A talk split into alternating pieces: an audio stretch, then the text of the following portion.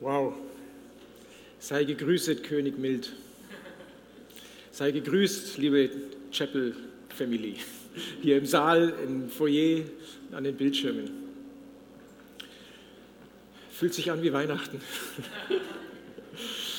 Also an Weihnachtsliedern scheiden sich ja so ein bisschen die Geister. Ich weiß nicht, wer liebt Weihnachtslieder? Ja, ein paar Fans gibt es da in der Mitte ungefähr. Und wer sagt, ähm, mir reicht es jetzt schon, es ist kurz vor, ja, das wusste ich. okay, es sind ein paar mehr in dem Gottesdienst als vorher. Ähm, es gibt aber jetzt trotzdem noch eine Predigt über unser aktuelles Weihnachtslied oder eigentlich das Adventslied Tochter Zion. Und ähm, mal ehrlich, wer von euch kannte Tochter Zion schon bevor, du weißt die Frage schon. Wer kannte Tochter Zion schon, bevor es die Band hier gespielt hat? Ja, doch einige. Ähm, ich habe, wie mich der Gabriel gefragt hat, ob ich denn über das Lied predigen möchte, habe ich ähm, meine, eine ähm, enge Verwandte aus meinem Hausstand ähm, gefragt, kennst du das Lied? Und sie sagt, klar, und fängt an, Tochter Zion, na, na, na, na, na, na, na, genau. Ähm, ja, mit dem Text ist es immer nicht ganz so einfach. Aber ansonsten haben Weihnachtslieder eigentlich eine sehr große Bedeutung im Hause Schlegel. Ähm, ich spoiler mal ein bisschen, ähm, wenn bei uns Weihnachten ist, dann läuft es ungefähr so ab, ungefähr seit 50 Jahren gefühlt. Ähm, wir stehen alle vor der Tür, das Glöckchen klingelt, Wohnzimmertür geht auf, Raum ist abgedunkelt, nur der Weihnachtsbaum brennt. Mein Gott danke für LEDs. Äh, meine Mama sitzt am Klavier, das macht sie genau einmal im Jahr und nur an Weihnachten und nur dieses eine Lied und spielt süßer die Glocken nie klingen in S-Dur. Das ist eine ganz feierliche Tonart. Ähm, wir kommen rein, woraufhin dann jeder sich ein Instrument schnappt oder eins aufgedrückt kriegt und wir dann so mehrere Stunden alles an klassischen Weihnachtsliedern durchmusizieren, was es so die Hefte hergeben, haben wir extra dafür erstellt, unter anderem auch Tochter Zion, na na na na na. Ähm, ist unser Lied unserer Serie Es rappelt in der Krippe. Und ähm, der Gabriel hat letztens schon was erzählt, nächste Woche wird es weitergehen. Dieses Mal darf ich sprechen über den Text von der Krippe in die Welt. Das ist angelehnt an den zweiten Vers von Tochter Zion. Und ich kann euch sagen, es wird tief. Ähm, und weil ich den Text noch nicht kann, ähm, immer noch nicht kann, das habe ich schon dreimal geholt, furchtbar, äh, habe ich ihn nochmal mitgebracht. Wie gesagt, zweite Strophe ist heute dran. Und in so einem Predigtführer von 1985 stand, ähm, du musst drei Punkte dir raussuchen und alle mit gleichem Anfangsbuchstaben anfangen lassen. Deswegen predige ich heute über Davids Sohn, deinem Volk und dein ewiges Reich. Erster Punkt, wisst ihr es noch? Davids Sohn. Warum eigentlich Davids Sohn? Ja, ähm, Gottes Sohn ist klar, Josefs Sohn wäre noch, wär noch, wär noch sinnvoll aber wieso Davids Sohn?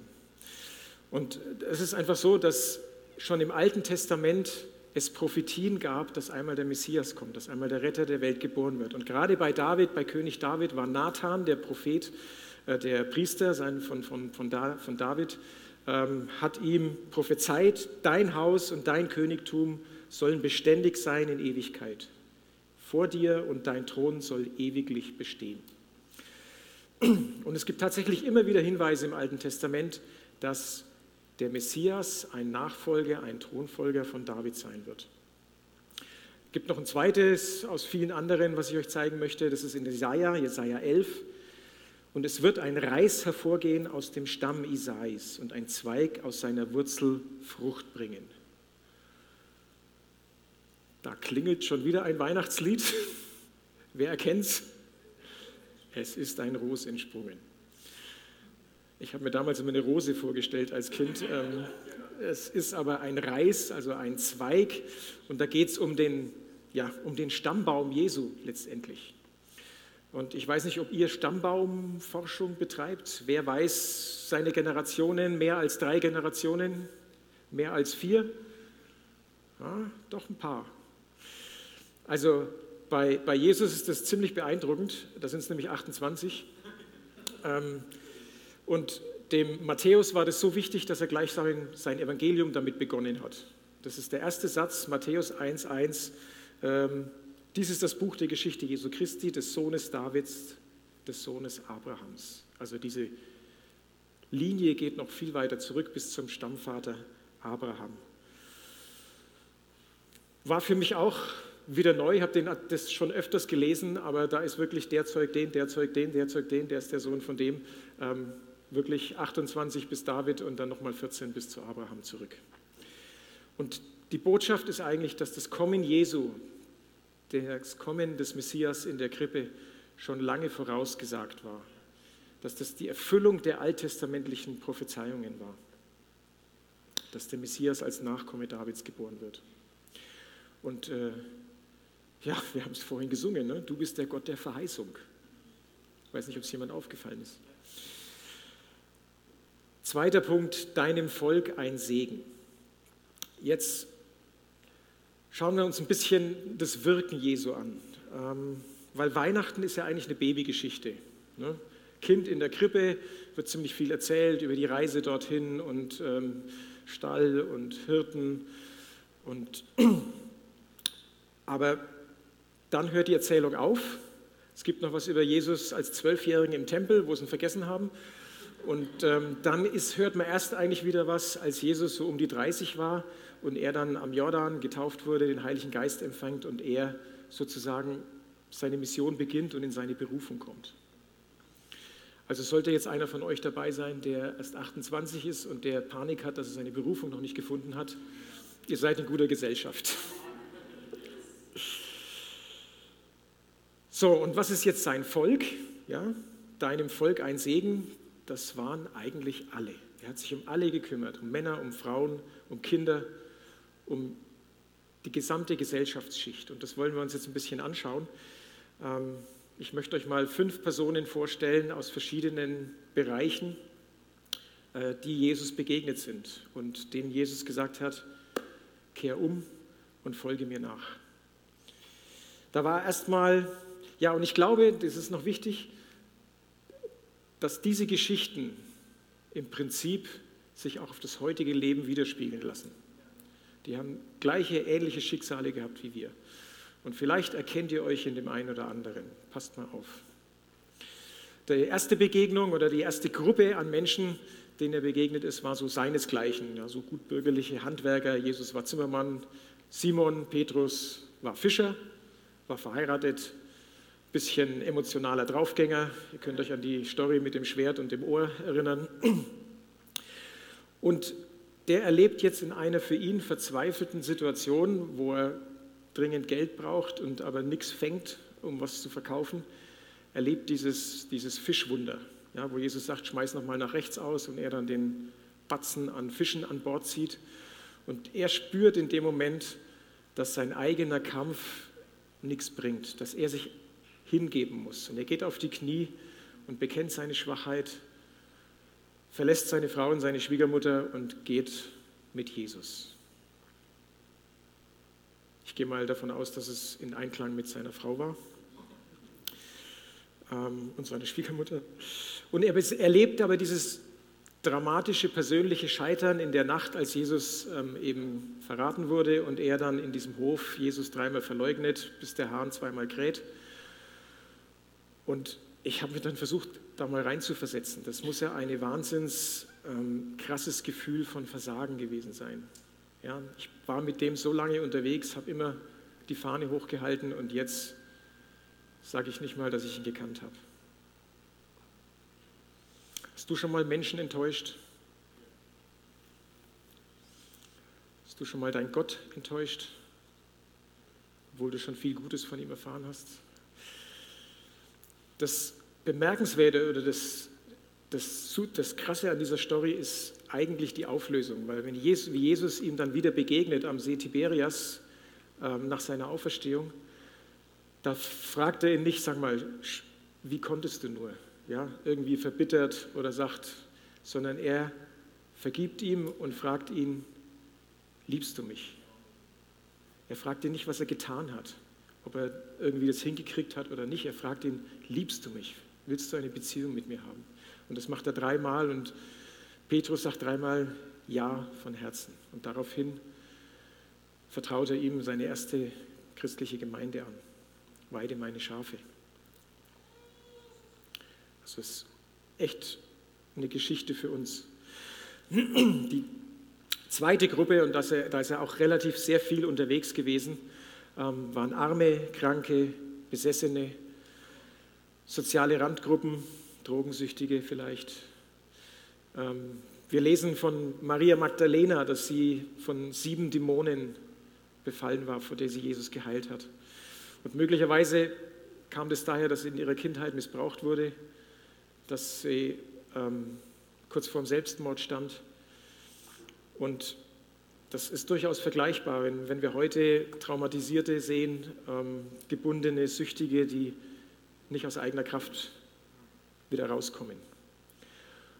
Und der begegnet auch Jesu, genau da, wo sie steht. Spricht sie beim Namen an und sagt, Maria, kehr um, folge mir nach. Und das macht sie und sie folgt ihm nach, ganz treu, eine der treuesten Nachfolgerinnen, bis vors Kreuz. Und sie ist dann auch die Erste, die ihn nach der Auferstehung wieder sieht.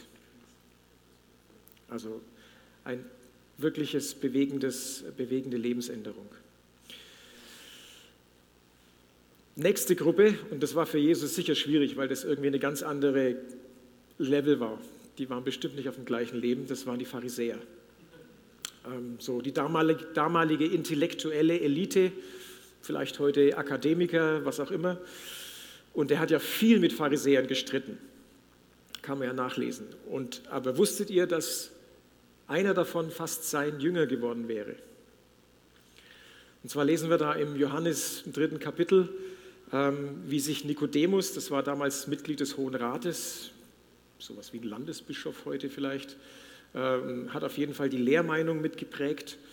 Der hat sich nachts getroffen mit Jesus heimlich, weil er Angst hatte, dass ihn seine Kollegen irgendwo sehen und hat Jesus gesagt, du, ich weiß, bei dir ist was anders. Du kommst von Gott.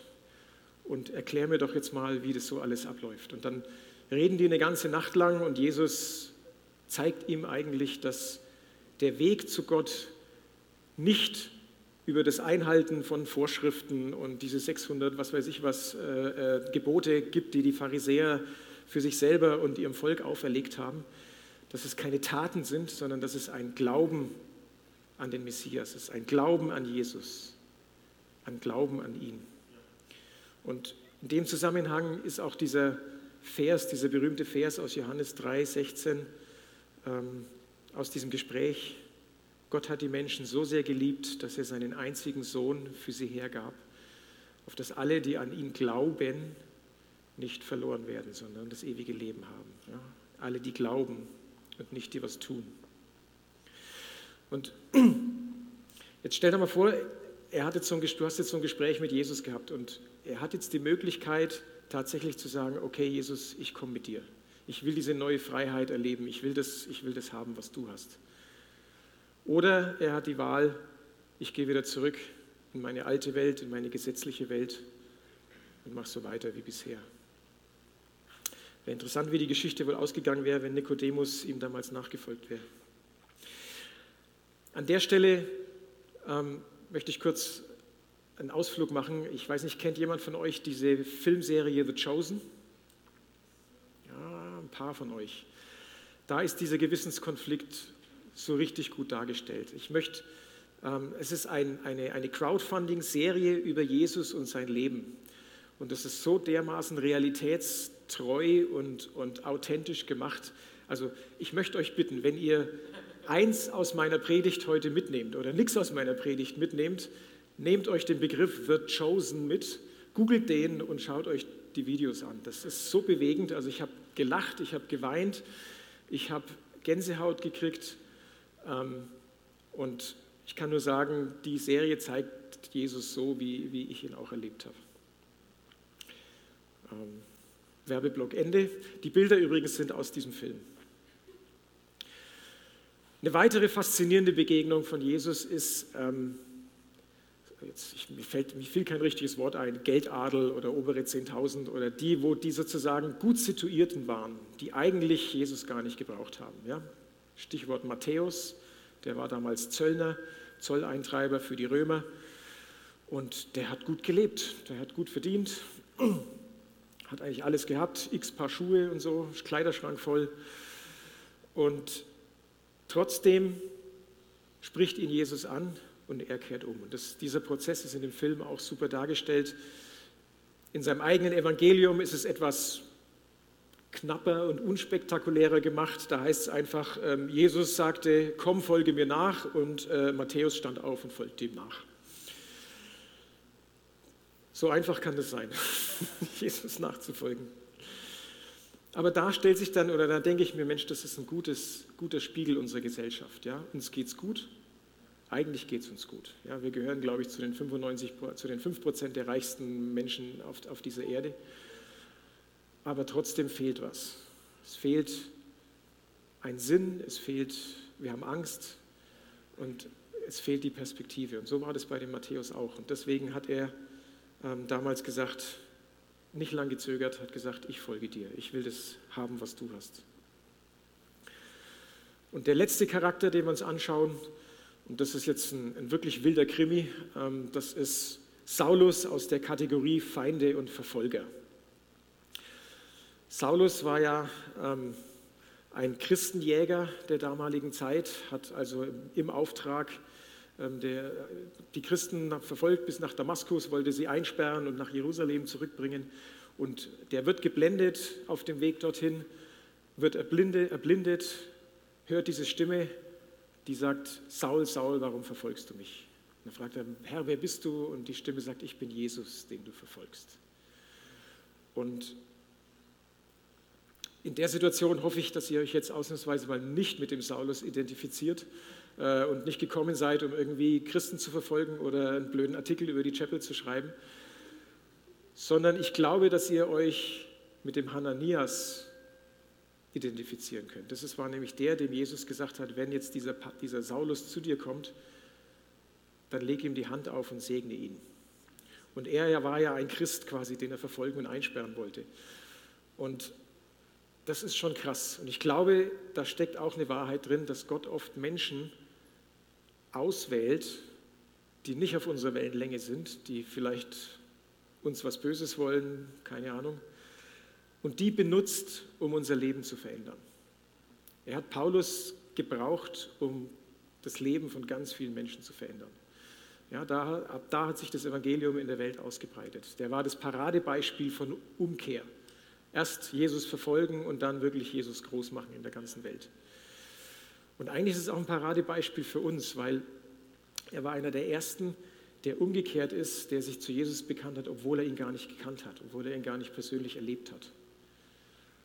Und das ist die Botschaft von ähm, der Krippe in die Welt, dass es um uns geht.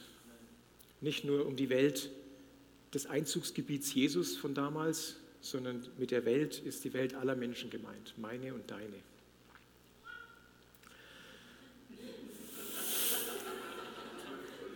Amen. Preach it. Ähm, der dritte Punkt heißt jetzt, gründe nun dein ewiges Reich. Und jetzt wird es richtig persönlich, denn jetzt geht es um Jesus und um mich und um dich. Was ist denn sein ewiges Reich? Ähm, sein Reich ist eigentlich das, was Gott ursprünglich für uns geplant hatte. Das war Ursprungsidee Gottes, dass er uns als sein Ebenbild erschafft, als sein Gegenüber, dass wir Gemeinschaft haben mit ihm, dass wir uns ihm anvertrauen und er sorgt für uns, so ähnlich wie es in der Schöpfungsgeschichte am Anfang war. Und Mensch ist aber ausgestattet mit freiem Willen und hat gesagt, danke, will ich nicht. Ich will mein eigener Herr sein, meinen eigenen Weg gehen. Ähm, ne?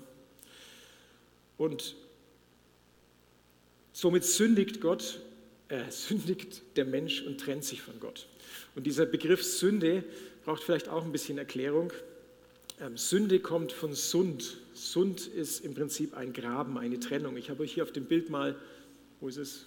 Weg ist es, den Öresund mitgebracht. Ähm, der trennt Dänemark von Schweden. Ja, ist, ein, ist ein, eine Meeresenge und so ist es ungefähr. Trennt den Menschen von Gott. Und der Graben, der Sund ist unsere Sünde, ist unsere Schuld. Und das ist nicht nur, ob ich was geklaut habe oder einen illegalen Download gemacht habe oder ob ich Menschen verletzt habe, vielleicht nicht nur, sondern da geht es eigentlich darum, dass ich mich trenne von Gott, dass ich mich bildlich sage, ich bin mein eigener Gott, ich brauche Gott nicht. Ich gehe meinen eigenen Weg. Vielleicht an Weihnachten gehe ich in die Kirche, vielleicht, wenn es mir ganz dreckig geht, gibt es ein Stoßgebet. Aber an und für sich ist Gott irrelevant für mein Leben. Das ist diese Sünde und ich möchte euch das jetzt mal kurz demonstrieren.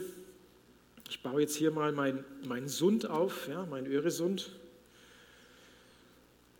Und ich bin jetzt hier als Mensch und Gott ist da drüben und ich komme da nicht rüber. Ja, hier ist ein Leben ohne Gott, drüben ein Leben mit Gott. Hier ist mein Wille geschieht, drüben dein Wille geschehe.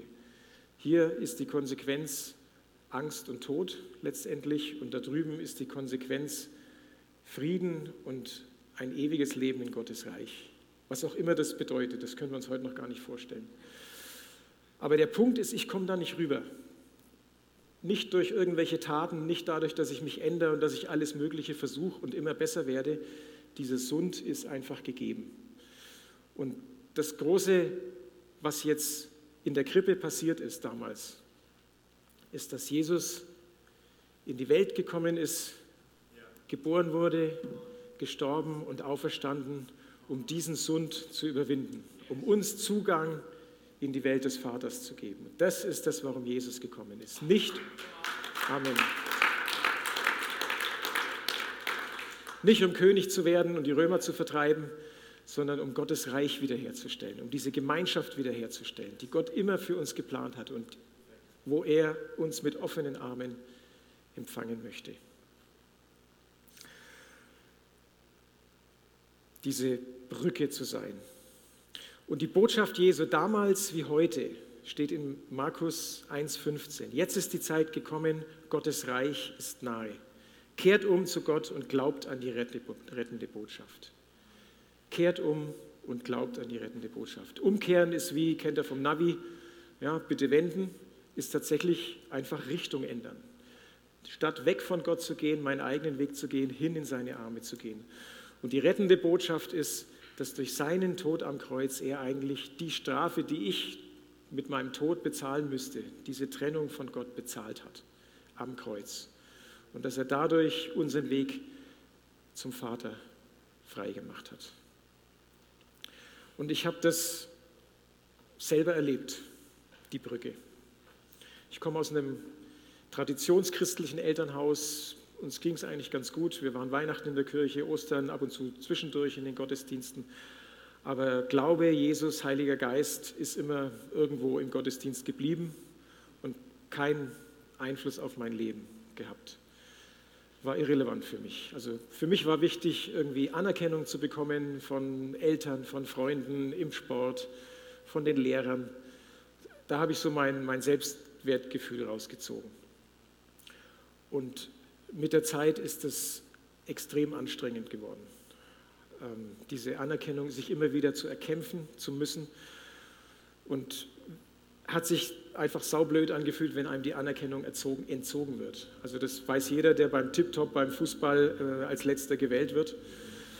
Ähm, ich oute mich mal den ganzen ähm, Bayern-Fans und den Kräutern und den Dortmundern hier als Nicht-Fußballer.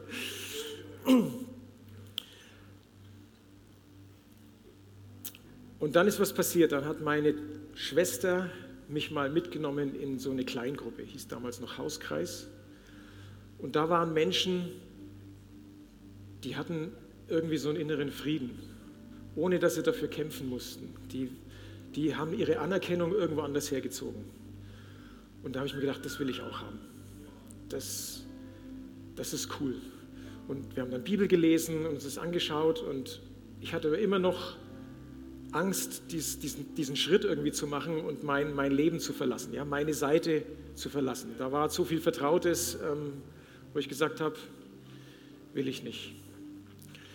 Und was soll ich sagen? Gott ist an mir dran geblieben durch Menschen, die für mich gebetet haben, durch Bibelverse, die mich plötzlich angesprochen haben und durch Gottesdienste wie diesen hier.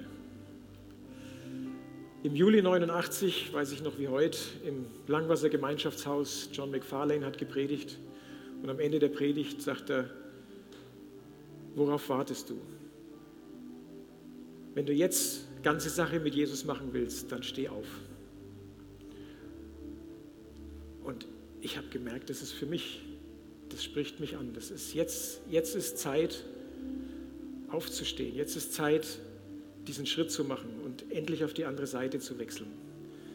Jetzt ist Zeit, ganze Sache mit Gott zu machen, nicht mehr selber zu kämpfen, sondern mich in die Arme des Vaters zu begeben. Und ich bin aufgestanden.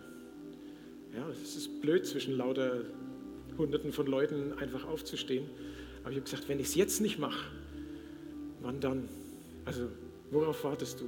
Ich habe gesagt, ich will nicht warten, ich stehe. Dann stand ich da, haben ein Gebet gesprochen ähm, mit noch ein paar anderen und habe die Seite gewechselt in die Arme des Vaters. Und ich habe es seitdem nie bereut. Das war die beste Entscheidung meines Lebens. Ähm, und der meine Frau zu heiraten. Ähm, aber das ist das, was ich dem Jesus zu verdanken habe, der aus der Krippe in die Welt gegangen ist. Und genauso wie es ein Paulus nicht für sich behalten konnte und viele in der Bibel, die das erfahren haben, nicht für sich behalten konnten, wie es meine Schwester nicht für sich behalten hat und wie es vielleicht derjenige, der dich heute in diesen Gottesdienst eingeladen hat, nicht für sich behalten wollte, will ich es auch nicht für mich behalten. Und ich wünsche mir und ich möchte es euch weitergeben, ähm, dass ihr das Gleiche erlebt, dass ihr auch diesen Schritt machen könnt auf Gott zu. Und ich weiß, ihr steht vielleicht an einem ähnlichen Punkt. Vielleicht gibt es Leute da, die sagen, ich brauche Heilung. Ich komme von meinen Süchten irgendwie nicht los allein, so wie Maria. Oder mir geht es eigentlich ganz gut, aber mir fehlt der Sinn im Leben, so wie bei Matthäus. Oder ich habe so einen Druck in meinem Leben, Corona, Druck im Business, Druck in der Family, wie bei Petrus und du brauchst ein Wunder. Oder bei Paulus oder auch bei Petrus denkst du vielleicht, ich habe ich hab das gar nicht verdient. Ähm, da wird mir Gott nie verzeihen. Oder vielleicht willst du einfach nur nicht mehr selber kämpfen und dir nicht alles selber erarbeiten müssen und diese Anerkennung von Gott bekommen statt von Menschen, so wie bei mir. Und deswegen möchte ich dir sagen, Jesus bleibt auch an dir dran. Und er sagt auch zu dir, komm, steh auf, worauf wartest du? Er ist wahrhaftig auferstanden, er lebt und er streckt dir seine Hand heute hin. Und egal wie du gerade drauf bist oder wie du drauf warst, was du vorher getan hast oder nicht getan hast, Jesus fragt dich, liebst du mich, Petrus? Vertraust du mir, Angelika, David? Johannes, Franziska. Ich habe so das Gefühl, heute sind auch Menschen da, für die es jetzt auch Zeit ist. Die sagen, jetzt ist der Schritt für mich dran. Ich will aufbrechen, ich will umkehren in die Arme des Vaters.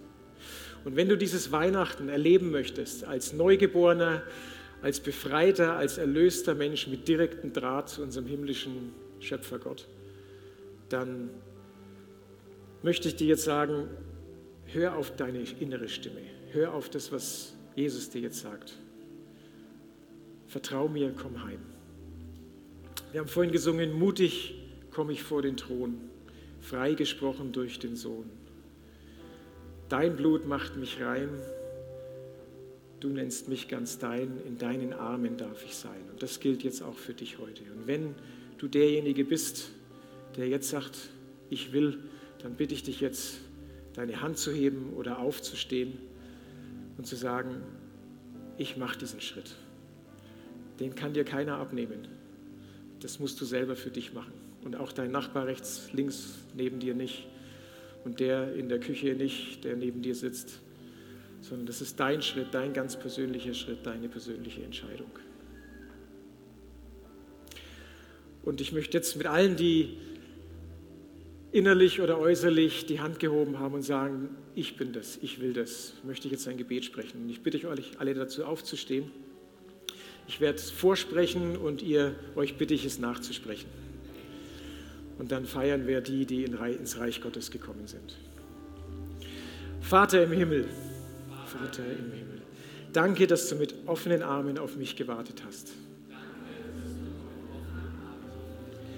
Jesus Christus, ich bekenne dir meine falschen Wege und kehre um zu dir. Ich glaube, dass du am Kreuz für mich gestorben bist und durch deine Auferstehung den Weg zurück zum Vater frei gemacht hast.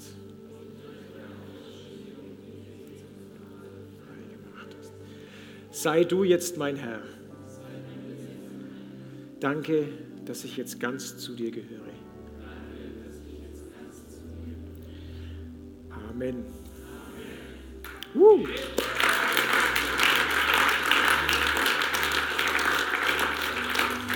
Tochter Zion, freue dich, jauchze Jerusalem. Ein verlorener Sohn, eine verlorene Tochter ist heimgekehrt zum Vater. Und ich bin jetzt sicher, dass Tausende von Engeln Hosianna in der Höhe singen. Ähm, und dass du dieses Lied, Tochter Zion, ab sofort mit einem ganz anderen Fokus singen wirst. Und ähm, apropos Fokus, lass uns jetzt unseren Fokus nochmal auf den richten, der von der Krippe in unsere Welt gekommen ist. Und lass ihm Danke sagen für das, was er für uns getan hat. Amen.